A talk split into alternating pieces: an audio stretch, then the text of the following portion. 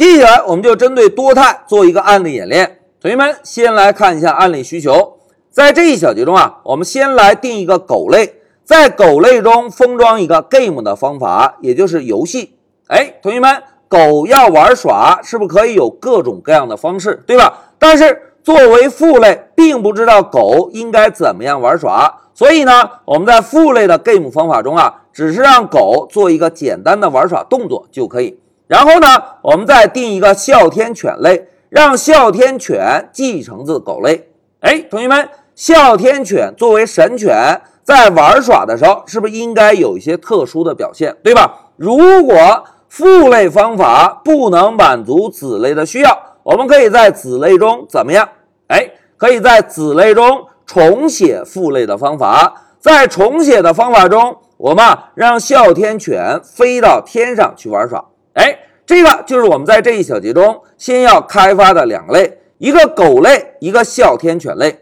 然后呢，我们还要开发一个类，person 类，也就是人类。在 person 类中啊，我们封装一个方法，game with dog。然后呢，我们传递一个狗对象作为参数。哎，同学们看，在狗的父类中定义了一个 game 方法，是不是意味着狗类创建的对象？以及狗类的所有子类创建的对象都应该有 game 这个方法，对吧？所以呢，我们就在人类的和狗玩这个方法中啊，直接让传递进来的狗对象调用一下 game 方法，因为只要是狗类或者狗的子类创建的对象，通通都有 game 方法。所以呢，我们就在人类的方法中直接让狗对象来调用一下 game 方法。好。目的明确之后，就让我们回到 Py 上。老师啊，首先使用 class 关键字来定一个狗类，并且让狗类继承自 object。哎，之前老师提到过，今后为了保证我们代码的通用性，在定义一个类的时候，如果没有确切的父类，是不是都应该使用 object 作为这个类的基类，对吧？那紧接着，老师啊，再使用 define 关键字来找到初始化方法。我们在初始化方法中啊，给狗定一个 name 的属性。哎，每条狗都有自己的名字。我们呢，把属性定义完成。好，初始化方法准备完成。我们呢，再使用 define 关键字来定一个 game 的方法。在游戏方法中，老师使用 print 函数做个输出，摆放 s 蹦蹦跳跳的玩耍。哎，普通的狗啊，只是普通的蹦蹦跳跳。然后呢，老师啊，把狗的名字做个输出。哎，同学们看，现在一个狗类已经定义完成，对吧？那紧接着我们再使用 class 关键字来定一个狗的子类哮天犬类。老师写一下哮天 dog，我们让哮天犬啊继承自狗类。哎，同学们，刚刚我们在分析的时候，老师提到过，哮天犬作为神犬，在玩耍的时候，是不是应该有一些特殊的表现？既然父类的方法不能满足子类的需要，那么在子类中应该怎么样？哎，在子类中我们可以重写父类的方法，对吧？那现在老师啊就使用 define 关键字找到父类中的 game 方法。我们在哮天犬这个类中啊，针对父类的方法做一个重写。老师呢使用 print 函数做个输出，百分号 s。飞到天上去玩耍，哎，哮天犬要飞到天上。同时呢，我们把哮天犬的 name 做个输出。哎，同学们回顾一下，在使用继承时，子类拥有父类的所有属性和方法。所以呢，我们在哮天犬这个类中，是不是可以直接使用父类中定义的属性，对吧？这个呢，就是继承的特性。好。现在一个狗类开发完成，一个哮天犬类开发完成。我们再来看一下类图，大家看，接下来我们是不是应该再定一个 person 类，在 person 类中封装一个和狗玩的方法，对吧？那么我们就回到 Pycharm，老师啊，仍然使用 class 关键字来定一个 person 类。person 类呢，同样是继承自 object 这个基类。在 person 类中，我们先使用 define 关键字找到初始化方法。因为每个人都需要有自己的名字，所以呢，我们给人啊也定一个 name 的属性。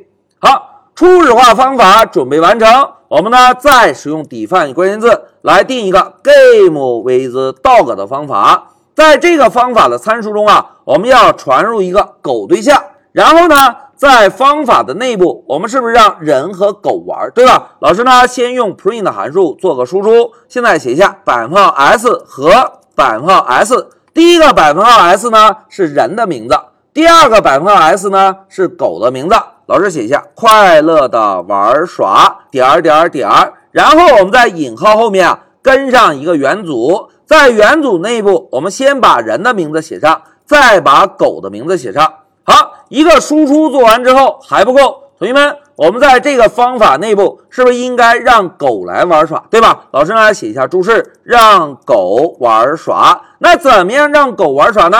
哎，我们只需要让传递进来的 dog 参数。调用一下狗类中封装的 game 方法，是不是就能够玩耍了，对吧？好，同学们，到目前为止，三个类已经开发完成了，一个人类，一个哮天犬类，还有一个狗类，对吧？那紧接着，我们就在主程序中来做三件事情。大家看，第一件事情，我们创建一个狗对象，创建完成之后呢，我们再来创建一个小明对象，小明是一个人。第三步呢，我们让小明调用和狗玩的方法。哎，调用和狗玩的方法，是不是就应该把第一步创建的狗对象传递到这个方法内部，对吧？好，目的明确之后，老师呢先给狗起个名字，叫旺财等于。哎，我们啊先用 dog 这个类来创建一个狗对象。老师呢写一下 dog。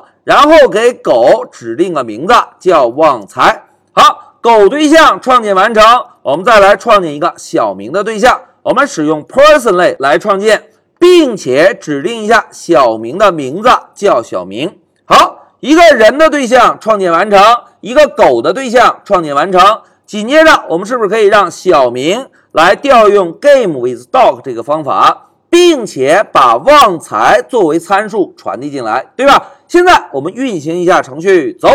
哎，同学们看，小明和旺财快乐的玩耍，旺财蹦蹦跳跳的玩耍。同学们，蹦蹦跳跳的玩耍是哪一个类中封装的方法？